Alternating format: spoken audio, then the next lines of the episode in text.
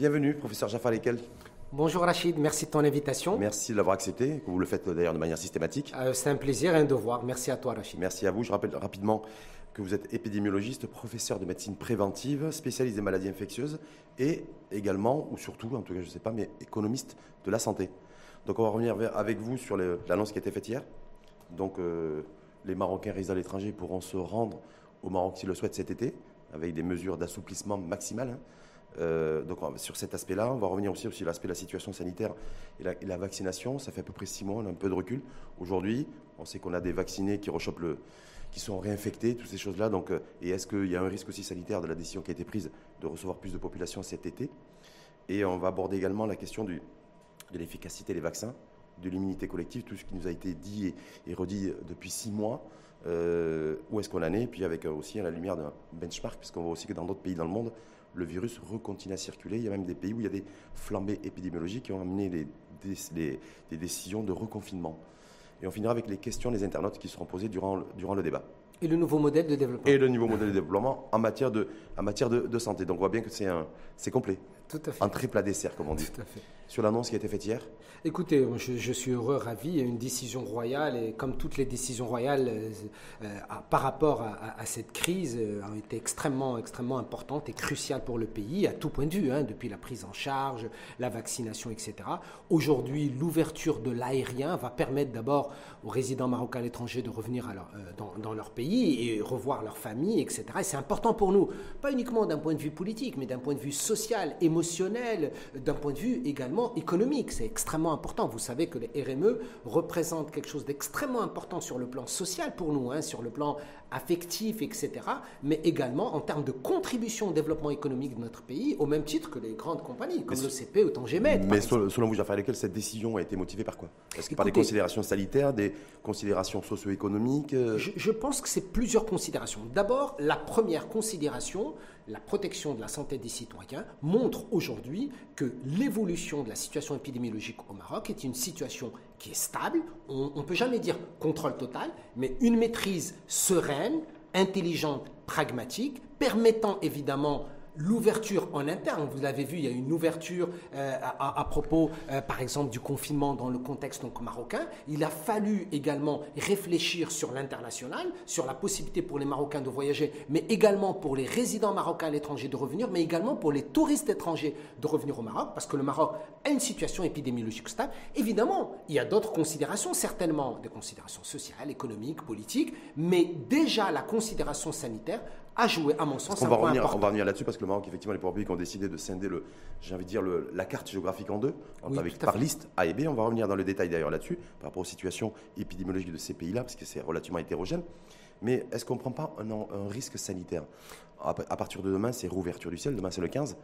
Et donc, voilà, vis-à-vis de ces Marocains résidant à l'étranger, est-ce qu'il n'y a pas un risque sanitaire pour les Marocains, au Maroc, en tout cas sur le territoire national? Écoutez, en matière de médecine ou d'épidémiologie de santé publique, le risque zéro n'existe pas il y a ce qu'on appelle des risques raisonnables, des risques acceptables, des risques mesurables et des compromis à faire. Aujourd'hui, notre situation épidémiologique et les enjeux qui sont aussi bien sanitaires, socio-économiques nous imposent d'avoir une ouverture, encore une fois, beaucoup plus pragmatique que ce qu'on pourrait envisager dans les confinements qui sont extrêmement stricts et sévères. Pourquoi? Parce qu'aujourd'hui, quand bien même, quand bien même nous allons avoir une ouverture, il y a quand même des conditions. Je vous rappelle que pour rentrer sur le territoire marocain, il faut être vacciné avec les deux doses au minimum depuis deux semaines ou alors avoir un test PCR négatif ou antigénique négatif dans les 48 heures. Donc ça réduit de façon extrêmement importante le risque que le virus pénètre chez nous. Ça ne l'élimine pas, je suis d'accord avec vous, mais ça le réduit de façon importante. Est-ce qu'on ne voit pas le risque d'introduire un variant? Écoutez, les Parce variants... Que jusqu'à présent, on était plus ou moins préservé. D'accord. Non, écoutez, le variant anglais existe dans le contexte marocain. Il n'y a quasiment pas donc de variant, de variant indien, même si on a eu hmm. quelques cas qui ont été déclarés par les laboratoires donc de référence. Nous pourrions avoir d'autres variants comme dans d'autres pays, mais la situation épidémiologique, elle est maîtrisée. Nous savons comment prendre en charge donc les patients et nous nous sommes préparés. Nous avons maintenant, aussi bien au Maroc que dans plusieurs pays, l'habitude de gérer une crise sanitaire qui était sans précédent. Mais s'il y a une crise sur la crise, c'est-à-dire si la situation subitement se dégrade, parce qu'on va revenir aussi dans, on va faire un petit benchmark rapide, on a vu des pays aujourd'hui, encore le Chili tout dernièrement d'ailleurs, hein. euh, c'est samedi qu'ils ils ont lancé le reconfinement de Santiago, la capitale. Si la situation se dégrade chez nous, Oui. Fait Alors, si la situation se dégrade, l'enjeu, il, est majeur, il est majeur, il est où? Il est dans la pression sur les systèmes de, santé. Quand nous avons mobilisé en même temps notre secteur public et notre secteur privé, eh bien, les professionnels de santé ont été totalement capables de répondre aux besoins. Et d'ailleurs, pendant près de 14 à 15 mois, notre système sanitaire a réussi à combler les besoins. Évidemment, euh, encore une fois, aujourd'hui, ce que je veux dire, c'est quelle est la probabilité? La probabilité de circuler, que le virus circule de façon plus importante, elle n'est pas nulle, mais elle est faible. Deuxièmement, que par rapport aux gens qui sont vaccinés ou par rapport aux gens qui sont négatifs, la probabilité de complications, d'hospitalisation, elle est aussi extrêmement faible. Je rappelle que Maroc est parmi les pays au monde où le niveau de vaccination de la population cible est parmi les plus élevés. On est à peu près à 30% donc de la population cible qui est vaccinée. Ceux qui vont arriver chez nous sont vaccinés ou sont négatifs. Donc quand bien même il y aura des cas, eh bien notre, et c'est là l'intelligence de la planification et le rôle aussi du gouvernement, c'est de se préparer au cas où nous pourrions avoir ce qu'on appelle des petites flambées épidémiques pendant l'été ou au début donc de l'automne. Et ça, il faut s'y préparer avec encore une fois, sans angoisse, sans stress, avec sérénité. Est-ce qu'il faut, se préparer, est-ce qu'il faut se préparer, par exemple, à une accélération du, du- de, la, de la vitesse de circulation du virus cet été, compte tenu qu'il y aura un surplus de population et des personnes qui ne, ne vivent pas au Maroc et qui vivent, qui vivent ailleurs, dans d'autres pays de Mais résidence, dans d'autres continents, avec des environnements plus ou moins aseptisés Mais vous avez parfaitement raison, c'est ce qu'on appelle la dynamique épidémique dans tous les pays du monde. Une nouvelle dynamique épidémique peut exister lorsqu'il y a des flux populationnels qui, sont, qui se mélangent avec des systèmes immunitaires différents, avec des capacités de résistance qui sont différents, avec des brassages populationnels qui sont différents. On peut s'y attendre. Il ne faut pas non plus paniquer ou créer une crise d'angoisse. Est-ce qu'il faut s'y préparer? Et Mais si oui, bien mais sûr, on, s'y- on je, s'y crois, prépare comment? je, je crois que le gouvernement, et particulièrement le ministère de la Santé, doit préparer les structures sanitaires, publiques et privées, au cas où, hein, ça ne veut pas dire que ça va arriver, au cas où nous pourrions avoir une recrudescence donc des cas pendant une période particulière. D'ailleurs, ça nous est arrivé euh, en, en juillet et en août C'est pour 2020. ça, hein, oui, l'an dernier, 2020, à la même ça nous- époque, Ça nous est arrivé et on l'a géré de façon sereine.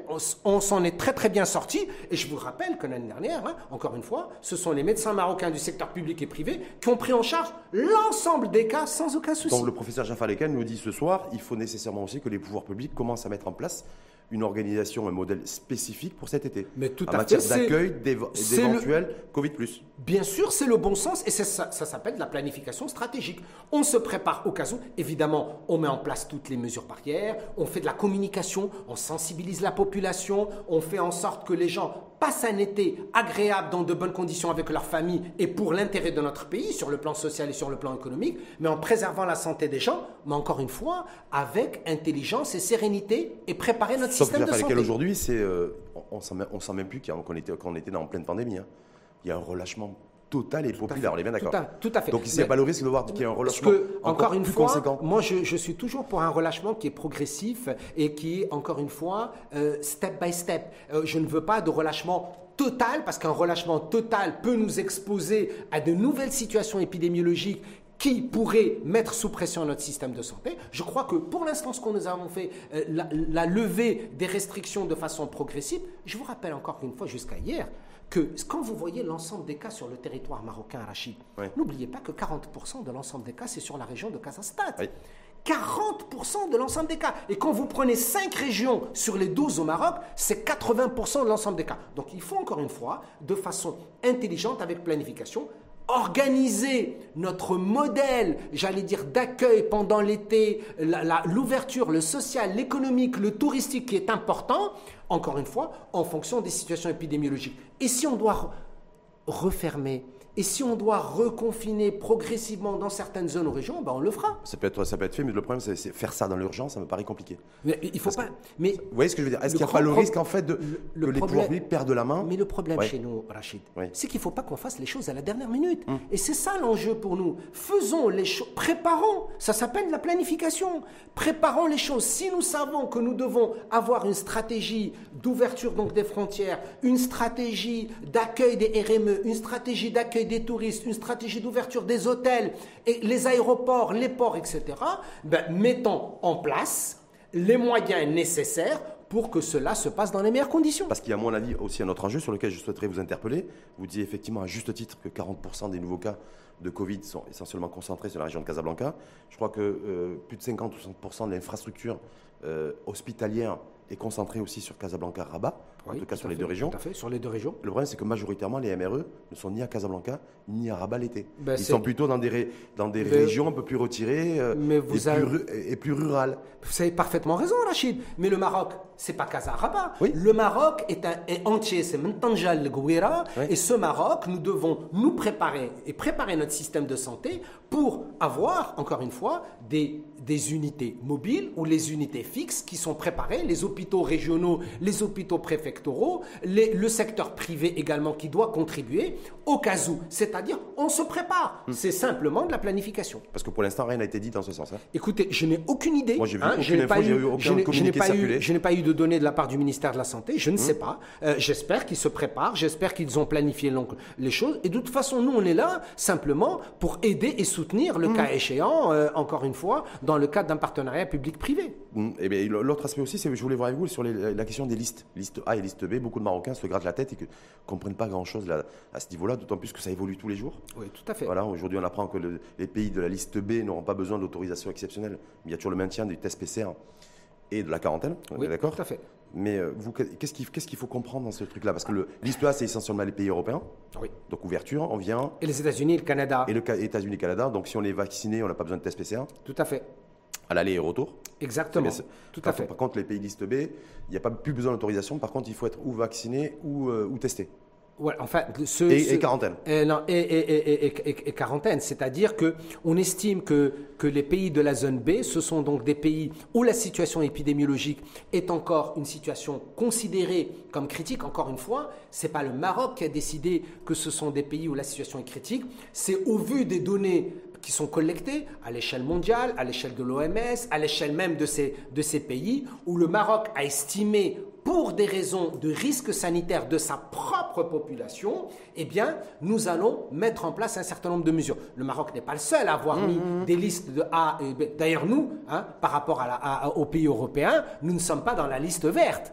Par rapport à la France, on n'est pas, le Maroc est dans la liste orange, je vous le rappelle. Et ça veut dire que même nous, nous on, on considère qu'un passeport vaccinal seul n'est pas suffisant. Je vous le rappelle, qu'un Marocain qui doit aller en France doit non seulement avoir le passeport donc, euh, vaccinal, plus un test PCR euh, hmm. euh, qui date de 48 heures. On va revenir là-dessus, sachant qu'en plus, il y, a, toujours le vaccin Sinopharm qui n'est pas reconnu par les, par les autorités sanitaires européennes disons plutôt par les autorités sanitaires françaises. Françaises, mais en tout cas, il y a beaucoup de pays européens aussi qui, qui traînent des pieds dans ce sens. Mais il y a, sur la liste des pays B, il y a des pays qui, ont, euh, qui sont très avancés en matière de vaccination. Ah, tout à fait. Pense aux Émirats Arabes Unis. Les Émirats Arabes Unis sont parmi les pays où on a le plus vacciné au monde, comme Israël par exemple. Et ils sont, sur la liste B. et encore là, une fois, il faut bien comprendre que les enjeux sont des enjeux sanitaires mais il y a probablement d'autres éléments que nous ne maîtrisons pas ou d'autres critères que nous ne maîtrisons pas qui sont des critères liés au politique, mmh. au social, à l'économique, à une dynamique nouvelle, à des nouvelles données, à un certain nombre d'informations.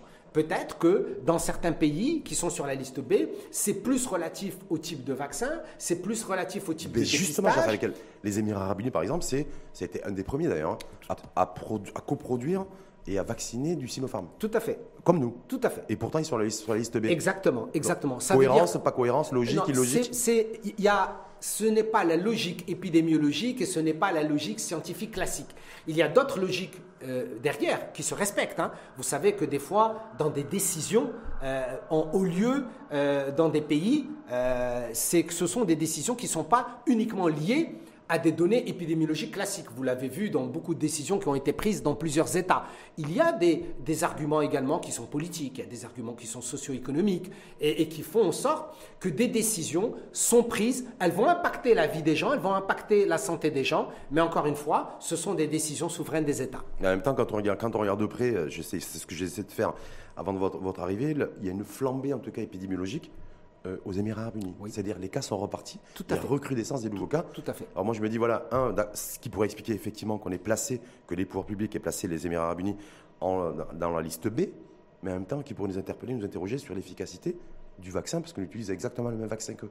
Oui, alors euh, votre question est tout à fait pertinente. Je pense que c'est très important, de, et vous l'avez dit tout à l'heure, les données épidémiologiques sont des, des données pardon, qui ne sont pas statiques, elles sont dynamiques. Une situation épidémiologique dans un pays peut varier dans les 48 heures dans ce même pays. Et dans ce moment-là, on est obligé d'adapter de nouvelles donc, décisions. Ça, c'est le premier point.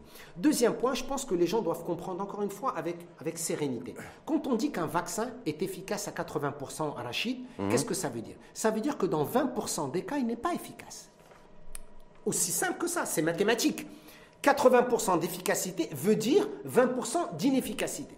Ça, c'est le premier point. Et deuxièmement, il y a une différence qu'il faut que les gens comprennent entre ce qu'on appelle l'efficacité théorique et l'efficience d'un vaccin sur le terrain. Et on l'a vu à plusieurs reprises. Par exemple, il y a des gens qui viennent me voir et qui me disent On ne comprend pas, monsieur Ekel, on a été vacciné et là, on a fait un test, on est Covid positif.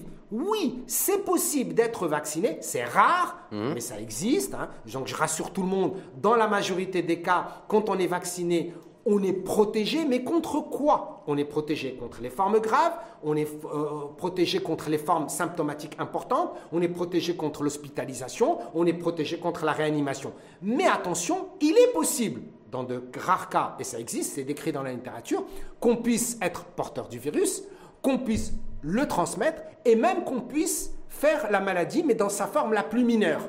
Mais dans la majorité des cas, on ne fera pas de maladie, on ne sera pas transmetteur et on ne sera pas porteur. Mais dans donc ça veut dire que même dans, un pays où il y a 50% de la population qui est vaccinée, par exemple, c'est le cas des Émirats arabes unis, on peut être porteur et transmetteur donc du virus. Et on peut sur le territoire revoir, enfin constater en tout cas un rebond du virus. Tout à fait. Et encore une fois, le rebond, c'est important. Le rebond d'une épidémie ne signifie pas rebond d'une catastrophe. Attention, c'est pas parce que j'ai une augmentation du nombre de cas que cela signifie une augmentation du nombre de cas compliqués nécessitant une hospitalisation et qui met sous pression un système de santé. Je vous donne l'exemple typique, c'est celui de la grippe saisonnière. Ce hmm. C'est pas parce qu'on a une augmentation des cas de grippe saisonnière qu'il y a une augmentation des cas de complications. Au début de la pandémie, Rachid, c'était vrai. Nous étions désarmés. L'augmentation du nombre de nouveaux cas signifiait de façon parallèle, quasiment mathématique ou de façon linéaire, une augmentation des complications. Qui dit augmentation des complications? Augmentation des soins intensifs, augmentation du risque de réanimation et augmentation du risque de décès. Mais depuis qu'on a introduit la vaccination, depuis qu'on a mis en place les mesures barrières, depuis qu'on a fait des confinements, eh bien, la situation a changé de quel côté? Elle n'a pas toujours changé du côté du nombre de nouveaux cas, parce que ça, vous avez bien raison de le dire, ça va augmenter et ça va diminuer, mais ça a changé du côté des cas graves et des cas compliqués qui hmm. continuent à chuter. Et ça, nous devons le comprendre. Hmm. Mais en même temps, quand on regarde, je, je prends l'exemple des, Émirats arabes unis, on peut prendre l'exemple des États-Unis. C'est à peu près le même niveau de vaccination au niveau de la population. Les États-Unis aujourd'hui, dans tous les États, on peut se balader sans masque. Tout à fait. On revient à, peu près normalement. Tout à fait. Et d'autres pays qui ont, euh, et d'autres pays, c'est pas le cas. Oui, donc, est-ce que ça veut dire que l'efficacité du, vaccin Pfizer, par exemple, BioNTech et Moderna, fait que dans des pays où il y a 50% de la population qui est déjà vaccinée, on vit comme avant, et d'autres pays qui utilisent d'autres vaccins, virus inactivés, Sinopharm ou Sinovac, comme le Chili et d'autres pays d'Amérique du Sud d'ailleurs, mais eux, eux, en fait, ils, sont en train, je ils se reconfinent. C'est excellent ce que vous dites, euh, Rachid, mais il ne faut pas... Euh, vous, ça, c'est aller vite dans des conclusions. Mais vous avez raison. Tout le monde sur peut aller. Oui, vous avez parfaitement raison. Mais encore une fois, il faut faire très attention. Ce n'est pas lié spécialement au vaccin. C'est lié à beaucoup d'autres facteurs. Et pourtant, je peux vous dire que le système de santé aux États-Unis est un système de santé performant pour les gens qui ont les, qui ont les moyens, mais c'est un système de santé inéquitable pour les gens qui n'ont pas les moyens, vous le savez. Mmh. Par contre, aux Émirats, le système de santé est un système qui est plus accessible, qui est plus équitable. Donc, les États-Unis s'exposeraient plus au risque du fait que leur système de santé ne soit pas un système accessible aux populations vulnérables. Mais pourquoi ils revivent de façon normalement? Ce n'est pas spécialement parce qu'ils ont mis Pfizer, c'est parce que c'est la mentalité aussi qui joue un rôle dans cette crise sanitaire. Il n'y a pas que le sanitaire, le social et l'économique, il y a le psychologique mhm. et la façon d'être et la façon de vivre. Il y a des gens qui vont être plus, entre guillemets, dans une dynamique de dire attention, c'est un risque, ne prenons pas de risque. C'est ce qu'on appelle, et c'est très très francophone ça, hein, c'est ce qu'on appelle le principe de précaution au maximum, qui, qui est respectable hein, et qu'on accepte. Et vous avez dans d'autres pays, qui, comme les États-Unis, qui vont dire écoutez, on a fait le nécessaire, on a vacciné un maximum donc, de, personnes. Eh bien, ce qui est important, c'est redonner la priorité au social et à l'économique et au psychologique. Le sanitaire, oui, mais ma foi, il est relativement maîtrisé. C'est une façon de faire. Donc ça veut dire que pour vous, professeur Jaffa Lequel, l'efficacité des vaccins ARN messagers comme Pfizer ou, ou Moderna par exemple, face à d'autres vaccins comme euh, Sinopharm n'est pas avéré. Non, et, tout à fait. Aujourd'hui, les données scientifiques que nous avons, ce sont des données d'efficacité théorique de phase 3. Je vous donne un exemple. Vous prenez Pfizer et Moderna, ils sont au-delà de ils sont entre 94 et 96% Vous allez prendre Sputnik aux alentours de 90-92 et vous allez prendre Johnson et vous allez prendre AstraZeneca et vous allez prendre donc Sinopharm hum. où on va varier entre 70 et 85% d'efficacité théorique. Mais sur le terrain, hmm. en matière donc d'efficience, tous ces vaccins se valent. Nous n'avons pas suffisamment de recul scientifique de X années ou de cohortes qui démontrent qu'un vaccin est nettement plus efficace. D'ailleurs, je vais vous donner les dernières données à ce sujet, Rachid, nous avons constaté dans différentes études que des personnes qui ont eu Pfizer, Moderna, AstraZeneca, Sputnik et également Sinopharm, il y a un pourcentage quasiment identique de risque de réinfection ou de risque de porteur de virus à peu près le même et qui varie selon les études entre, entre 8 et 15% hmm. Donc, euh, euh, globalement, pour tous les types donc, de vaccins. Donc, il faut être prudent et se donner le temps de nouvelles études scientifiques, de nouvelles études de corps et de voir un petit peu est-ce que les gens, oui ou non, sont plus protégés en fonction de l'âge, hmm. en fonction du système immunitaire et en fonction du type de vaccin. Mais en même temps, parce que, parce que quand on regarde de près là où c'est reparti, c'est essentiellement des territoires où les populations étaient vaccinées euh, Sinopharm ou Sinovac. Voilà. Oui. Ça, c'est une réalité. C'est une réalité. Attention, les populations ne sont pas comparables, Rachid. C'est extrêmement important. C'est-à-dire le comportement social des, des, populations. Le comportement social est complètement différent, mais même la génétique est complètement donc différente. Hmm. Donc il faut être extrêmement prudent. Je vous donne un exemple. Est-ce que vous avez vu les chiffres sur les pays africains? Hmm. Très peu de pays en Afrique se sont fait vacciner, vous êtes bien d'accord? Hmm, L'Afrique, malheureusement, encore je le dis, est un, est un des continents où le niveau de vaccination est le plus faible. Et pourtant, aujourd'hui où je vous parle, l'Afrique n'est toujours pas le pays où la situation épidémiologique est la plus catastrophique. Mais il ne l'a jamais été non plus, même y compris dès le début de la pandémie. Voilà. Donc, donc, ça veut dire que, encore une fois, il y a certainement d'autres déterminants qu'on ne connaît pas aujourd'hui et qu'on ne maîtrise pas. Et, quand, et si, on parle, si on parle de la Chine aujourd'hui Oui. Euh, la Chine, autant l'Europe, et d'ailleurs nous, ça va, on, prend, on a pris un peu le, le là, aussi là-dessus, euh, on va réouvrir nos frontières demain, donc en juin. L'Europe a commencé à le faire déjà depuis plusieurs semaines. Oui. Et la Chine referme. Est-ce que c'est pas antinomique? Non, écoutez, c'est n'est pas antinomique parce qu'il y, a, y, a y a différentes choses qui se passent en Chine. Je pense que vous le savez. Il y a d'abord une dynamique épidémique. Et encore une fois, hein, encore une fois euh, beaucoup de choses euh, doivent être apprises euh, justement de, de l'expérience chinoise, si je peux m'exprimer, puisque c'est parti de Wuhan. Mais encore une fois, il n'y a pas que la situation épidémiologique qui joue en Chine. Quand quelque chose se passe en Chine, Rachid, les dimensions ne sont plus les mêmes. Nous ne sommes, nous sommes pas en train de parler d'un pays où une situation va concerner 4, 5 ou 6 millions de personnes. Nous sommes dans une dynamique où une situation peut concerner un, milliard, de personnes. Mais ce que j'allais vous dire aussi, Jaffa Lekel, c'est qu'il y a encore quelques mois, on nous montrait des vidéos, des images où de Chinoises et de Chinois en discothèque. On est bien d'accord Tout à fait. Est-ce qu'il n'y a pas le risque par rapport à nous chez nous? Effectivement, on assiste déjà à un relâchement, on devrait aller vers plus d'assouplissement et de se dire qu'à la rentrée, effectivement, ça risque d'être compliqué. du coup, donc, du coup, de payer le prix de. Je suis d'accord avec vous, Rachid, mais il va falloir un moment ou un autre qu'on prenne euh, la, la, réflexion et la sérénité pour se poser la question. Est-ce que l'enjeu pour nous, c'est la prévalence d'une maladie, c'est-à-dire son degré d'existence dans une population? Est-ce que ce qui est important pour nous, ce sont les nouveaux cas, ce qu'on appelle l'incidence? Mmh. Ou est-ce que le plus important pour nous, c'est la létalité, les complications et la mortalité? Il va falloir, à un moment ou à un autre, faire la balance. Dans l'épidémiologie de toutes les maladies à travers les siècles, ce qui est important, c'est le degré de gravité d'un phénomène de santé, et non pas sa présence. Je le dis, je l'ai dit chez toi il y a quelques mois, Rachid. Nous devons apprendre à vivre avec les virus, avec l'écosystème microbien. Et on va apprendre à vivre avec ses avantages et ses inconvénients. On, on l'a vécu très difficilement sur le plan psychologique, sanitaire, Mhm. social, économique par rapport à la Covid-19, par rapport aux autres. hein. On, a, on, a, on, a, on, a, on a traversé le sida, on a traversé Ebola, on a traversé le MERS, on a traversé SARS-CoV-1, le H1N1, etc. Et là, on a beaucoup de mal avec la Covid-19. Eh bien, avec la Covid-19 et avec les autres qui pourraient arriver, je ne le souhaite ni à mon pays ni aux autres pays, eh bien, il va falloir qu'on apprenne à vivre avec. Qu'est-ce qui est important? C'est que nous maîtrisons le côté gravité, complications, hospitalisation, parce que cela, évidemment, ça met en jeu des vies humaines, mais ça met en jeu ton système de santé et toute ton organisation sociale et économique. Eh bien, si aujourd'hui vous dites, attention, nous avons un risque de reprise des nouveaux cas, mais sans que ça ait une conséquence sur le plan de la gravité, bah, ça y est, on va, on va arrêter de vivre, on va arrêter tout sur le plan social économique, et ça, ce n'est plus possible. Hum. En tout cas, la Chine a, décidé de refermer, de durcir aujourd'hui.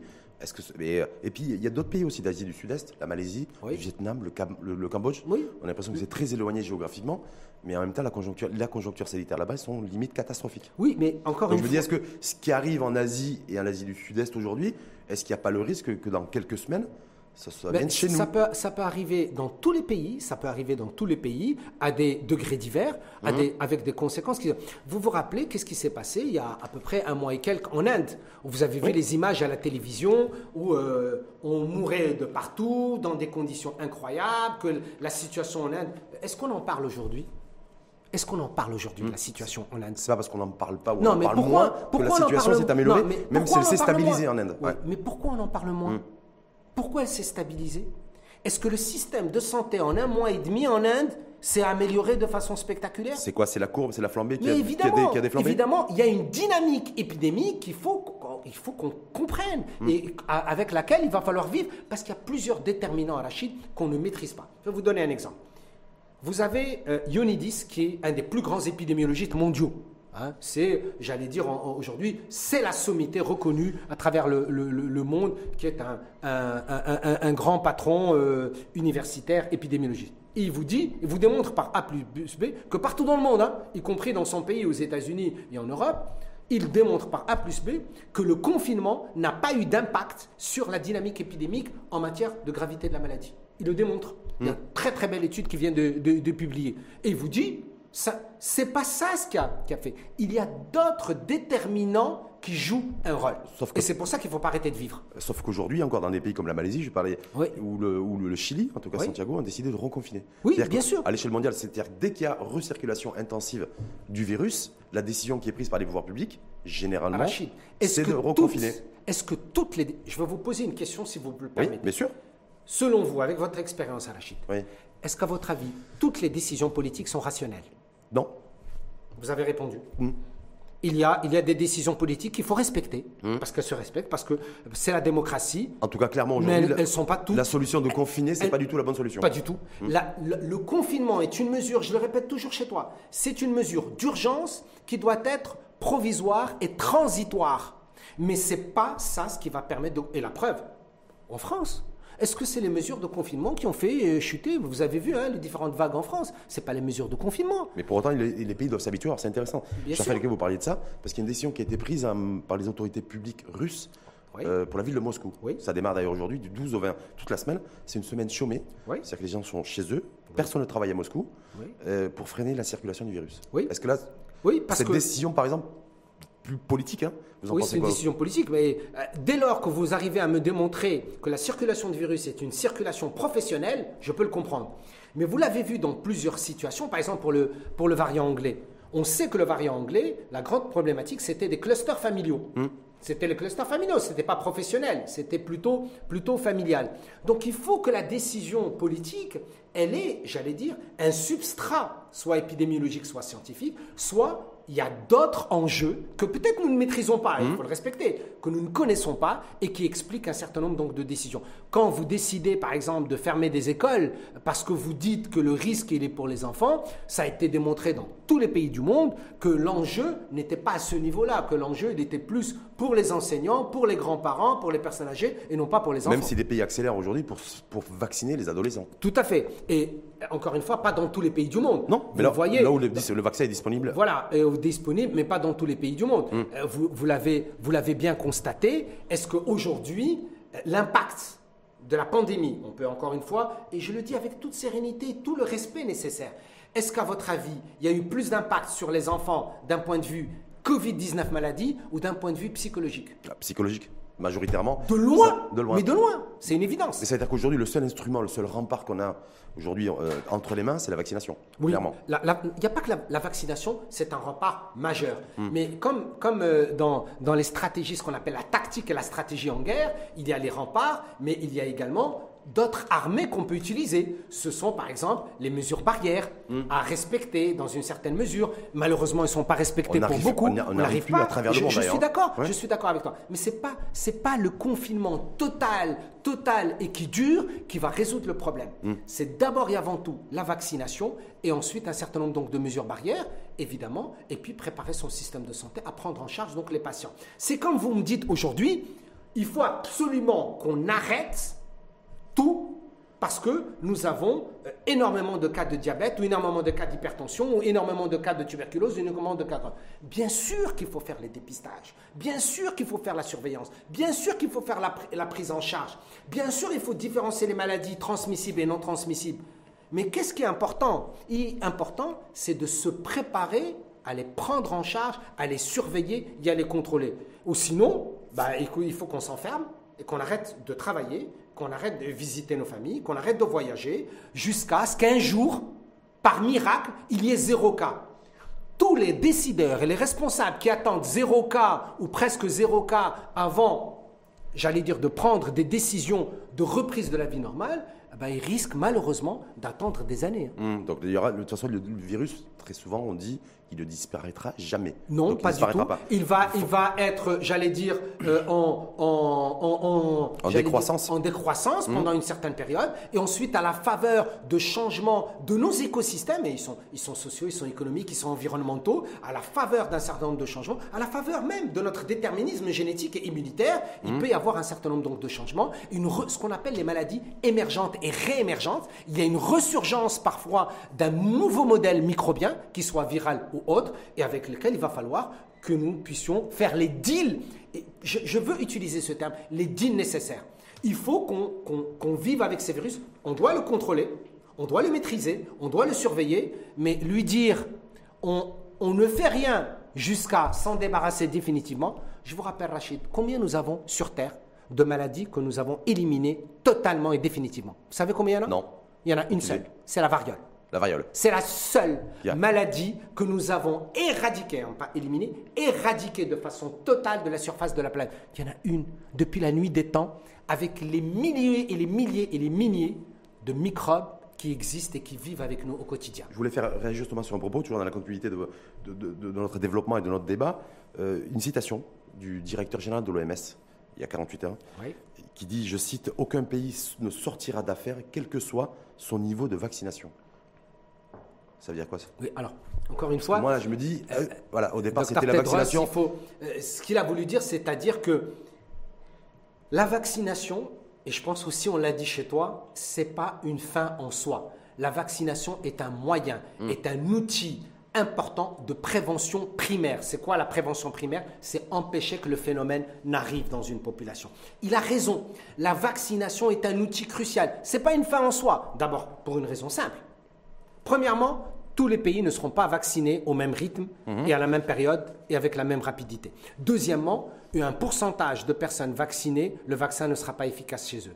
Troisièmement, il y aura encore des facteurs qui vont faciliter la transmission donc, des virus dans les populations. Donc il reste encore beaucoup d'inquiétudes et beaucoup d'inconnus Bien sûr, et beaucoup d'inconnus. Je vous rappelle que 37 ans plus tard, on n'a toujours pas de vaccin contre le sida, hmm. qui a fait aujourd'hui près de 38 millions de morts. 38 millions de morts. On n'a toujours pas de vaccin. Et nous, enfin nous, pas nous, mais je veux dire l'échelle mondiale, nous en tant que, citoyens du monde, eh ben, quand même, en un an, il y a eu quand même un vaccin qui a permis de diminuer, de ralentir, de freiner. Non pas de combattre et non pas de contrôler totalement. Et ce, ce que veut dire Dr Tedros, c'est de dire, attention, quel que soit votre niveau de vaccination, ne pensez pas que ça y est, c'est terminé et que vous avez gagné cette pandémie. Il a raison sur ce point de vue. Hum. Donc du coup, l'immunité collective, ça s'éloigne, ça devient un horizon quelque part qui n'est pas forcément celui qui va nous permettre de revivre tout à fait normalement. Et c'est là, c'est là, euh, euh, Rachid, où je me permets de faire un peu, si je, un peu de géopolitique.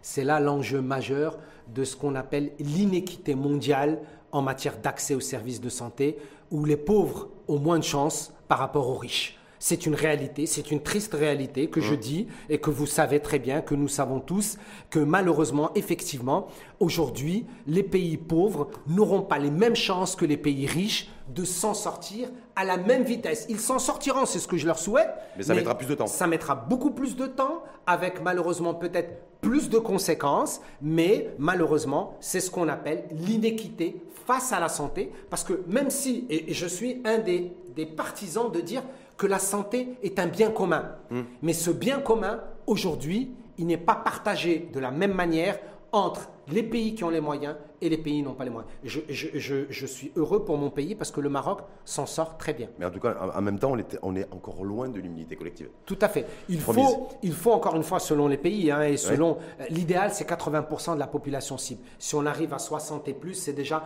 euh, très très bien. Le Maroc est à presque, et on est à 30%. Mm. C'est très très bien. Je pense que le Maroc, il y a plusieurs pays qui ont atteint 60 et plus, hein, même qui ont dépassé, 70, 75, voilà, qui ont dépassé même même leurs objectifs. Mais encore une fois, vous avez bien raison de le dire, Rachid.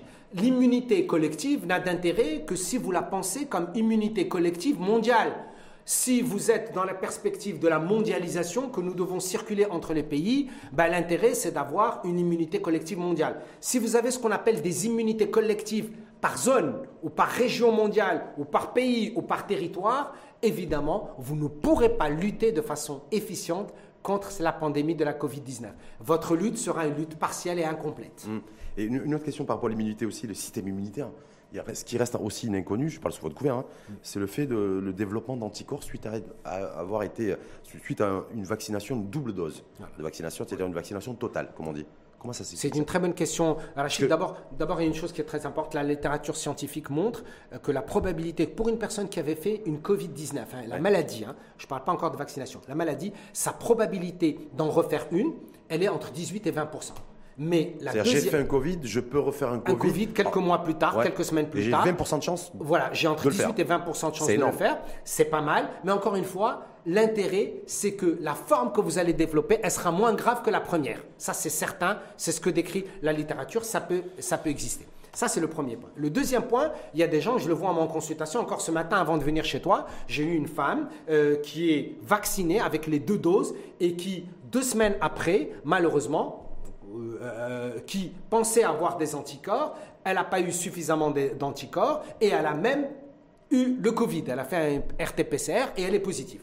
Alors, les explications existent hein, sur le plan scientifique. D'abord, le fait que vous n'ayez pas d'anticorps, ce qu'on appelle les anticorps neutralisants antiprotéines S, spike, ne veut pas dire que vous n'êtes pas immunisé. Pourquoi? Parce qu'il y a différents types de protection. Il y a la protection des anticorps neutralisants suite à votre vaccination, mais il y a également notre protection immunitaire, ce qu'on appelle les lymphocytes T4 et T8, hein, les helpers et les cytotoxiques, les CD4 et les CD8, qui sont également là. On ne les mesure pas en pratique quotidienne, mais qui sont là pour nous protéger. Donc attention, même si vos anticorps antiprotéines S-spike sont très faibles, voire négatifs, ça ne veut pas dire que vous n'êtes pas protégé. Ça, c'est important. Bah, c'est très important parce que je me Bien dis, sûr, une il personne faut pas que les gens s'inquiètent. Qui a été vaccinée double dose et qui a attendu 2, 3, 4 semaines après la deuxième dose. Et qui n'a pas encore d'anticorps. Qui va faire un test sérologique et voilà, qui, voit qu'il n'a pas d'anticorps. Qui n'a pas d'anticorps ou très faible. Il faut qu'elle soit rassurée. Ça ne veut pas dire qu'elle n'est pas protégée elle a une immunité, ce qu'on appelle innate immunity ou acquired immunity, c'est ce qu'on appelle l'immunité innée et l'immunité acquise, mais c'est-à-dire qui nous appartient, ce n'est pas celle qui est liée à la vaccination, et elle est essentiellement sous forme, hein, elle est sous forme bien sûr de lymphocyte B, mais essentiellement de lymphocyte T, les T4 et les T8, hein, qui sont des protecteurs, qui sont des protecteurs ou des cytotoxiques, hein, qui, vont détruire, qui vont détruire le virus. Maintenant, est-ce que c'est possible que quelqu'un vacciné soit également positif? C'est possible, c'est faible, c'est décrit dans la littérature, vous pouvez avoir été vacciné et ensuite devenir positif. Est-ce que vous pouvez transmettre? Oui, c'est possible, mais là aussi, c'est très rare. Donc, pour rassurer les gens, la vaccination, elle réduit au moins de 75% la transmission si vous êtes porteur. Elle réduit de la même manière, de façon très importante, le risque de complications, le risque d'hospitalisation, le risque de maladie grave, mais elle ne donne pas zéro risque de réacquérir l'infection, elle ne donne pas zéro risque de transmission, mmh. mais encore une fois, les gens, il faut qu'ils comprennent qu'il n'y a pas de panique, que le vaccin, un, et que avoir déjà fait une infection sont des formes de protection relativement élevées et ne nous exposent pas ou presque pas à des formes Est-ce que ça aurait du sens, selon vous, de, de mettre en place une troisième dose pour renforcer l'immunité des, des, personnes et des patients Encore une fois, il y a beaucoup de littérature à ce sujet-là. La troisième dose ne s'imposerait que lorsque réellement nous avons mesuré les fameux euh, T4 et T8, que nous avons mesuré les anticorps anti-spike et, que nous avons, et que la personne est une personne à risque. Et c'est-à-dire que la maladie donnerait plus de risques que ne pas, ne, ne, pas se faire vacciner, à ce moment-là, on donnerait une, une, troisième dose. Mais là aussi, ce sont des phénomènes extrêmement, extrêmement ce qui rares. Est clairement acquis, plus ou moins, me semble-t-il, hein, c'est qu'il faudra qu'on se fasse vacciner euh, tous les ans. Je crois, que, je, crois qu'il est possible qu'on soit dans une dynamique comme la grippe saisonnière, de se faire vacciner une fois par an, voire deux fois par an. Euh, bon, J'espère uniquement une fois par an. Pour l'instant, les données scientifiques, hein, encore une fois, je parle avec, avec précaution, les données scientifiques ne montrent pas que nous ayons besoin de nous faire vacciner deux fois par an, mais que probablement une fois par an, une fois tous les deux ans, il y a encore des études, des études en cours. Mais qu'est-ce qui est encore important de tout ça? C'est qu'aujourd'hui, la situation épidémiologique à travers le monde, il ne faut pas prendre des cas spécifiques. Si vous regardez le monde, et si on regarde le Maroc qui nous intéresse particulièrement, vous constatez, ça ce sont des données évidentes, que les formes graves, 1. Le degré de positivité des tests, les formes d'hospitalisation avec réa, les formes euh, euh, en, sous respiration artificielle ont chuté de façon importante, y compris dans le contexte marocain, clairement, et une tendance depuis quelques mois. Mais ça, vous dites, ça, c'est grâce à la vaccination Entre autres. Entre autres C'est le, le principal rempart. La vaccination a joué un rôle crucial. Pas uniquement, c'est pour ça que Tedros encore le dit, docteur Tedros, attention, la vaccination est un outil crucial, fondamental, mmh. mais ce n'est pas une fin en soi. C'est comme si vous me dites, euh, pour un, cardiologue, évidemment, c'est important qu'il ait le CG et le stéthoscope, mais ce n'est pas uniquement ça qui lui permettra de faire le diagnostic. C'est son outil clinique, c'est sa vision, c'est son examen physique donc du patient. Hum. Et quand vous voyez, là, parce qu'on en parlait tout à l'heure, je voulais juste, avant de faire la transition vers le nouveau modèle de développement, pour savoir s'il est teinté ou pas, ou s'il a une texture Covid-19 ou pas, dans la prise en compte par les pouvoirs publics de la pandémie, euh, sur tout ce relâchement, aujourd'hui, partout dans le pays. Oui. Dites quoi Est-ce que c'est bon aussi pour l'immunité, ça? Écoute, euh, euh, je crois qu'il faut être extrêmement prudent. Tant que nous n'avons pas atteint l'immunité collective de 60 à 80% je recommande fortement à la population, à, tous mes citoyens, de rester extrêmement prudent pendant l'été, pendant les soirées. Je comprends que tout le monde a envie de reprendre sa vie, de faire les mariages, de faire les fêtes, de revoir sa famille, mais il faut le faire en respectant les normes qu'on vous a dit, en nombre donc de personnes dans un endroit clos ou dans un endroit ouvert. Pourquoi? Parce que nous n'avons pas encore atteint l'immunité collective au Maroc. Donc soyons prudents que tout ce que nous avons gagné aujourd'hui, ne le perdons pas. Hmm. Ne le perdons pas pour, euh, j'allais dire, une impatience de retrouver la vie totale et entière d'avant. On est en train de la retrouver progressivement, mais faisons-la avec intelligence, sérénité et protection de nous-mêmes et protection des autres surtout. Hmm. On va aller sur le... Parce que je, serais curieux de savoir ce que pense le professeur Jaffa Lequel du des recommandations de la commission spéciale Nouveau modèle de développement, qui est présidée par Cheikh Ben Moussa, au niveau santé. Est-ce que, vous, est-ce que déjà vous sentez une texture, un parfum de, de Covid ou pas du tout? Alors écoutez, d'abord j'ai, lu le rapport, je l'ai bien lu, j'ai lu sa forme, sa forme courte, sa forme moyenne et sa forme euh, longue. Oui, euh, longue avec, euh, alors le, côté court, il y avait 4 pages santé, le côté long, il y avait 23 pages santé, mais encore une fois, ça représente à peu près 10% hein, de tout le rapport. Alors le rapport, ce qui est important 10% dans ce... du rapport? 10% sur la forme longue. Oui, 10% euh, sur les 300 pages. Sur les 300 pages, euh, un, peu moins que 10%, hein, puisque c'est 23 mm. pages sur 300. Et sur la forme courte, les 170 pages, il y en a 4. Mm. c'est pas beaucoup. C'est pas beaucoup. C'est 3 à 4%. écoutez, mais encore une fois, qu'est-ce qui est important? C'est pas le quantitatif. Ce qui est important, c'est le qualitatif. Alors, effectivement, ce qui a été constaté, c'est que le diagnostic, bon, on le connaissait, le diagnostic, hein, ça, il n'y a rien de nouveau. Mais ce qui est bien, c'est que le nouveau modèle de développement a réinsisté sur le diagnostic en disant, bon, voilà, Tout le monde a fait ce diagnostic, nous aussi, et encore une fois, on le pointe avec honnêteté, objectivité. Ça, c'est un point positif. Le deuxième point positif, me semble-t-il, ce sont les propositions à l'ère de la Covid-19. C'est-à-dire, on a compris que la Covid-19, qu'est-ce qu'elle a fait? Elle a fait que enlever le voile hmm. sur les insuffisances, les déficiences, l'inefficacité de notre système donc, de santé dans, dans ces dimensions qui sont liées à la gouvernance, à l'accessibilité, à l'équité, euh, au, RAMED, à la couverture sanitaire universelle. Et là, ce que, j'allais dire, comme on l'a dit avec un certain nombre de confrères, nous, au contraire, on, soutient et on veut que ce nouveau modèle de développement soit mis en œuvre. notre, nous sommes restés un peu sur notre fin, dans le sens où nous aurions voulu des actions, encore une fois, beaucoup plus fortes et plus pragmatiques et plus pratiques pour que ceux qui vont le mettre en œuvre, c'est-à-dire le, futur gouvernement ou les autres instances, puissent clairement, clairement avoir les directions à prendre. Pourquoi? Parce que ma, ma, crainte, notre crainte et notre inquiétude, c'est que ce nouveau modèle de développement que nous voulons tous, et d'ailleurs, encore une fois, c'est une volonté royale dans laquelle tous les Marocains s'inscrivent, c'est la mise en œuvre. Hum qui va mettre en œuvre ce nouveau modèle donc, de développement Et puis avec quel financement Et avec, quel financement Mais encore une fois, hmm. l'enjeu, des fois chez nous au Maroc, Rachid, n'est pas surtout l'argent. C'est les femmes et les hommes pour le mettre en œuvre. Il faut que nous ayons, et nous en avons au Maroc, hein, les femmes et les hommes pour le mettre en œuvre. À quelle vitesse? Comment? Et s'il vous plaît, qu'est-ce qui est important? Et on l'a dit d'ailleurs aux membres de la commission. On l'a dit aux membres de la commission. On leur a dit, s'il vous plaît, il ne faut pas que ça soit dépendant des agendas politiques. Hmm.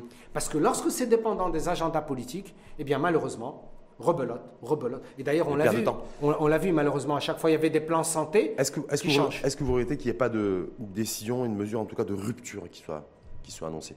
Écoutez, on est sur le modèle un peu de transformation voilà, moyen, long terme. Vraiment, nous, nous ce qu'on aurait, ce qu'on aurait souhaité, c'est que réellement qu'il y ait un vous l'avez dit, rupture. Moi, je vais utiliser le terme paradigme, un changement total de paradigme de la façon dont nous faisons notre politique de santé au Maroc. Hmm. Changement complet de façon de voir et de façon de faire. Une mesure qui vous aurait plu bah, ou la limite, ou un levier à actionner tout de suite Un levier à actionner tout de suite, c'est simplement que le ministère donc, de la Santé soit euh, dans son rôle régalien et d'évaluateur et de concepteur de vision, mais que toute notre politique de santé se fasse au niveau des régions.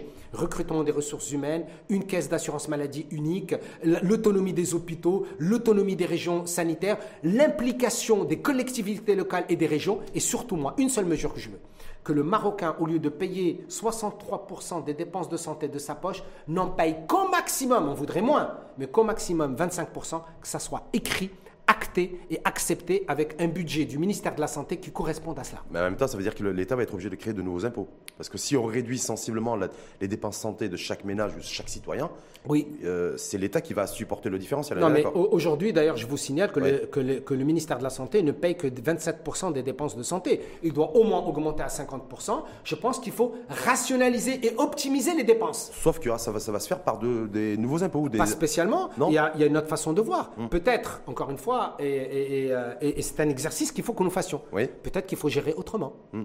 Peut-être que nous avons aussi des problèmes de gouvernance. Hmm. Gouvernance, c'est-à-dire de... De management. De management Bien sûr, de management. Peut-être qu'il va falloir qu'on réfléchisse à, encore une fois, mieux dépenser. Hmm il faut qu'on réfléchisse à un certain nombre donc, de modèles de financement de notre système de santé.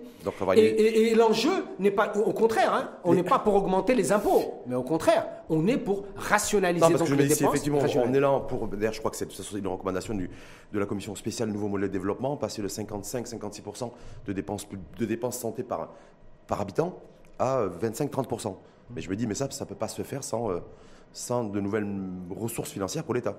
soit, euh, soit, de nouvelles ressources financières pour l'État, soit moins de dépenses pour l'État. Voilà. Mais euh, Moins de dépenses. Hmm. Et, des, fois, des fois, vous savez, vous seriez étonné de voir à quel point il y a la rationalisation, l'optimisation peut faire des miracles. Non, ça, je suis intimement convaincu lorsqu'elle est, lorsqu'elle se fait dans une, une, dynamique de un de transparence et deux de d'efficacité, de performance. Voilà, et de changement de paradigme. Encore une fois, euh, nous on le dit par exemple, euh, par exemple, le ministère de la santé doit revoir totalement son organigramme au niveau national et son réorganisation régionale. Hum. Et ça, et ça, il y a des économies à faire. Des économies d'échelle par exemple. Pour rentabiliser le dirham qui sera dépensé. Tout à fait. Merci à vous en tout cas, Jean-François Lequel. C'est pas tout à fait fini. Hein. Non, mais avec plaisir. priorité aux internautes, parce qu'il y a des interrogations et des questions qui vous sont posées. Donc, Bien sûr. Je vais vous, interpeller là-dessus. Donc, première question pour vous, professeur Jaffa Lequel, par un internaute. Euh, pourquoi la France ne reconnaît pas les personnes vaccinées avec le vaccin Sinopharm?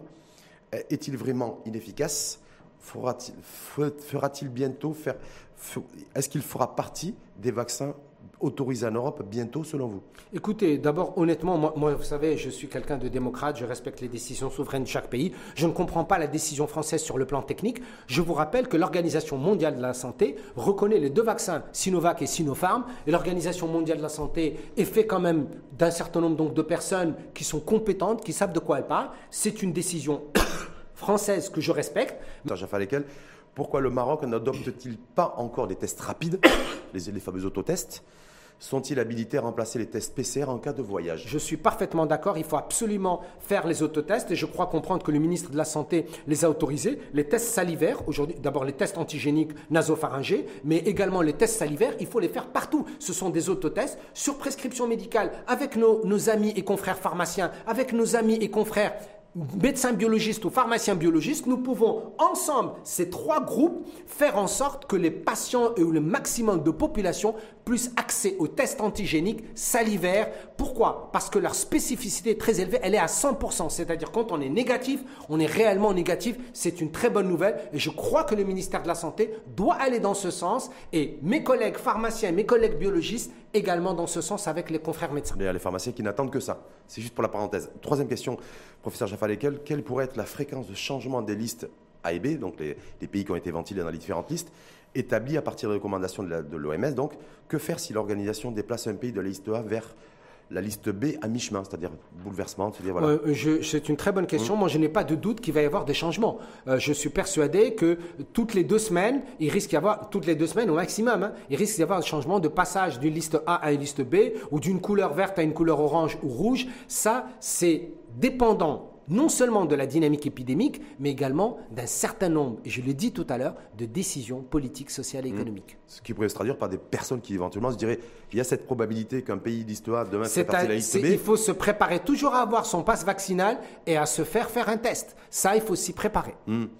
Donc mettre, son test dans la valise ou, attendre son test à l'aéroport Ah non, c'est à, l'aéroport aux 48 heures avant de voyager. Ça, il faut, il faut le prévoir. Quatrième question, le Maroc dispose-t-il, selon vous, de mécanismes pour évaluer les, évaluer les vaccins, éventuellement leur innocuité et efficacité. On en parlait tout à l'heure. Oui, parfaitement. Il y a des équipes hein, dans les CHU, dans le secteur public et privé, mais il y a également le Centre national euh, antipoison de pharmacovigilance qui est tout à fait capable, l'INH, et surtout, surtout le collaboratif des laboratoires nationaux euh, qui, vont, qui font ce qu'on appelle les séquençages génomiques, hein, donc du virus. pour les variants essentiellement. Tout à fait pour les variants, mais on est, on est tout à fait capable donc de le faire dans le contexte marocain sans aucun souci. Parce que pour l'instant, on le fait toujours pas. Hein. Non, mais on est, capable. Pas forcément normal au bout de six mois de. Tout à fait. Normalement, on devrait avoir d'abord déjà les résultats publiés. Vous voyez de la phase 4, de la phase 3, pardon, du vaccin Sinopharm, de ce que nous avons fait hein, sur les, 600, bénévoles, bénévoles euh, marocains, et on pourrait également évaluer l'efficacité des vaccins que nous avons donnés. C'est fou ça. mais encore une fois, pas communiquer sur l'efficacité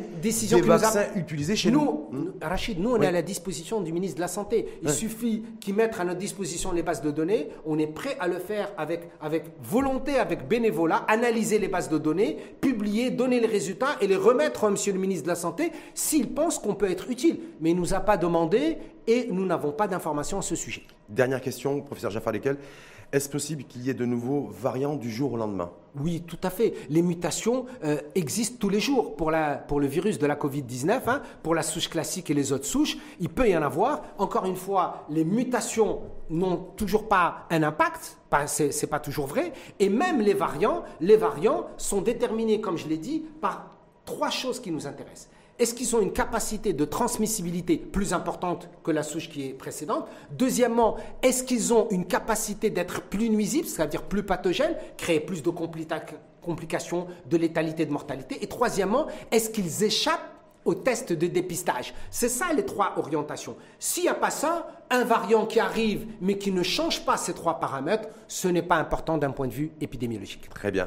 Est-ce que selon vous, dernière petite question, hein, est-ce que l'été sera chaud? Ah, écoutez. Au niveau, euh, température Température, ah, écoutez, j'espère qu'il sera bon pour l'ensemble des Marocains qui resteront au Maroc et pour les résidents marocains qui viendront et pour les touristes qui viendront. Un bel été, encore une fois, je le souhaite, mais, encore une fois, avec prudence et planification.